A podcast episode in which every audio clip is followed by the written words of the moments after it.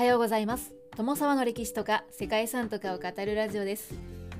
このチャンネルでは社会科の勉強が全くできなかった私が歴史や世界遺産について興味のあるとこだけゆるく自由に語っています。本日ご紹介する世界遺産はトロオドス地方の壁画境界群です。はいこの世界遺産があるのはキプロス共和国です。はいキプロスという国どこにあるかどんな国なのかご存知でしょうか？キプロスはトルコの南の東地中海の海上に位置するキプロス島の大部分を占める共和制国家です。大部分を占めるということなんですけれどもキプロス島の全部ではなくて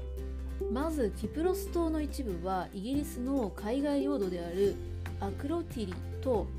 デケリアと呼ばれる場所なんですね。ここにはイギリスが保有する軍事的な基地があるようです。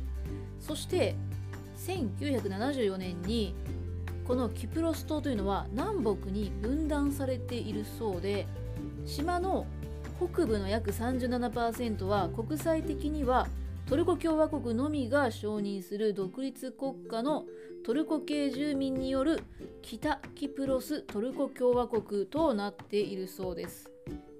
でキプロス共和国はギリシャ系住民の支配地域のみを統治していて、まあ、それが南側なんですけどもキプロス共和国支配の地域というのは北キプロスとの対比から南キプロスとか南キプロスギリシャ共和国と呼ばれることもあるそうです。はい。何やらとても複雑な事情を抱える国のようなんですけれども地中海に浮かぶ島というだけあってですね、まあ、それだけでかつて強国が支配したがっていたんだろうななんていうことが想像できますね。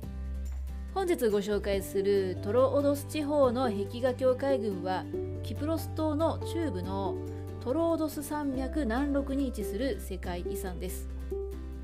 この一帯というのは10世紀に十字軍による聖地エルサレムの回復運動の本拠地となった場所だったそうです。またキプロスは東ローマ帝国、つまりビザンチン帝国の勢力下にあったためビザンチン帝国が国境としていたギリシャ正教が普及してトロードス地方には11世紀から16世紀にギリシャ正教の聖堂や修道院というのが建設されました。世界遺産として登録されたのはこのうち聖ニコラオス聖堂とか聖イラクリディオス聖堂とかバナイア・トゥ・ムートラ聖堂とか足の聖堂などですね、えー、まあ、ちょっと読み切れませんけれども、えー、10ある積み石造りの木造の聖堂です。これらの聖堂の特徴というのは天井や壁面にビザンチン様式のフレスコ画のイコン、ま、つまりは聖画像が残されているというところだそうですね。はいということで本日はですね石と木造の素朴な外観を持った建築の内部には華麗な壁画が残るというねそんな境界群が登録されたキプロスの世界遺産トロオドス地方の壁画境界群をご紹介したいと思いますこの番組はコーヒー沼で泥遊びパーソナリティ翔平さんを応援しています。地中海に浮かぶ自然豊かな美しい島キプロス島は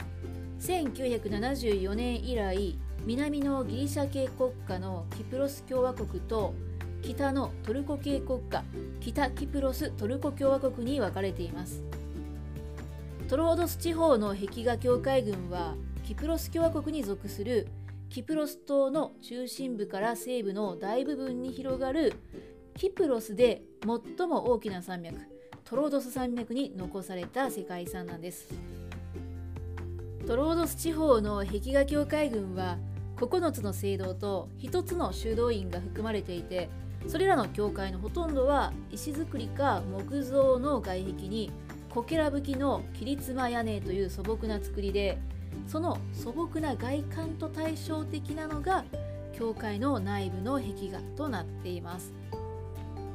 トロオドス地方には5世紀から15世紀の東ローマ帝国で発達したビザンティン美術様式の美しいフレスコ画が素晴らしい保存状態で残っています。フレスコ画は11世紀から16世紀頃までの長い期間に描かれたものでさまざまな時代に書かれてきた歴史的にも重要なものです。その独特なフレスコ画の美しさがここを訪れた多くの人々を魅了しているんですね。聖堂内部を埋め尽くすかのように壁や天井に描かれたそれらの壁画はビザンティン帝国のコムネノス朝時代からビザンティン帝国が滅亡するその後に至るまで長い期間に蓄積されてきたものです。キプロス島内部の山岳地帯にはギリシャ正教の教会が数多く残っていてそれぞれの時代背景を反映した貴重な壁画芸術を堪能することができるそうです。そんなトロードス地方の壁画協会群に登録されている制度の中でも人気があり有名なのが屋根の聖ニコラス聖堂と呼ばれる聖堂です。カコペトリア村の北約5キロのところにある積石造りの教会で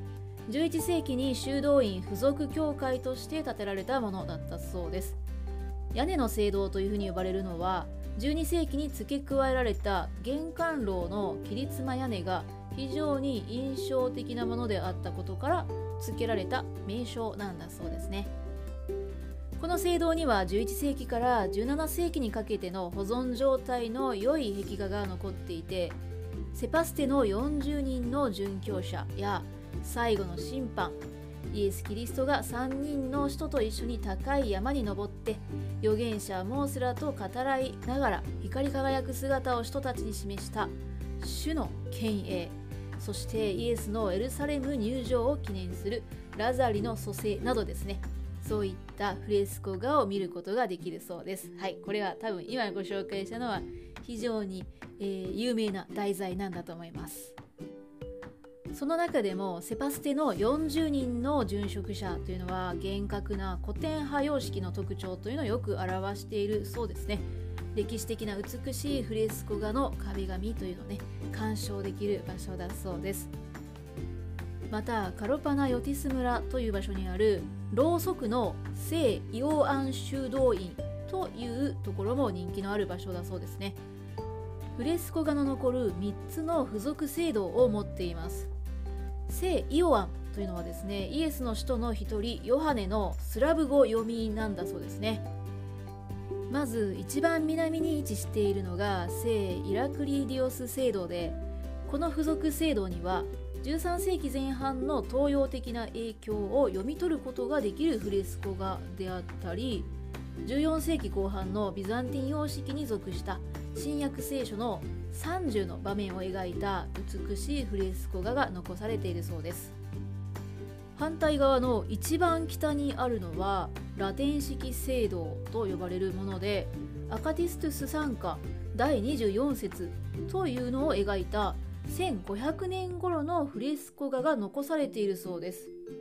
はい、ただですね、このアカティストゥスサンカーというのが一体どんなものなのかというのは、えー、ちょっと分かりませんでした。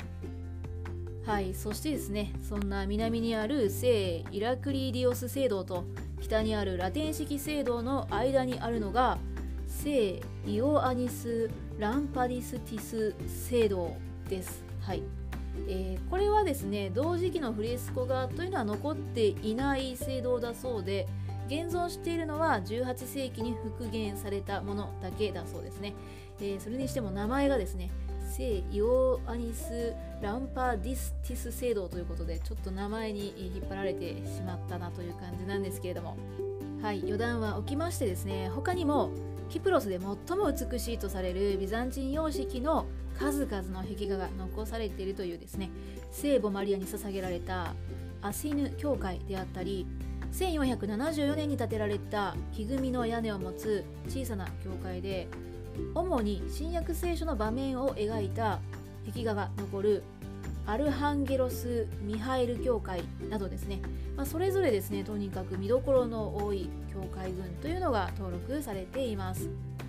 聖堂の内部は撮影が禁止のところが多いようなのでこのフレスコ画の画像というのが決してねインターネットで調べていても多くないようなんですけれども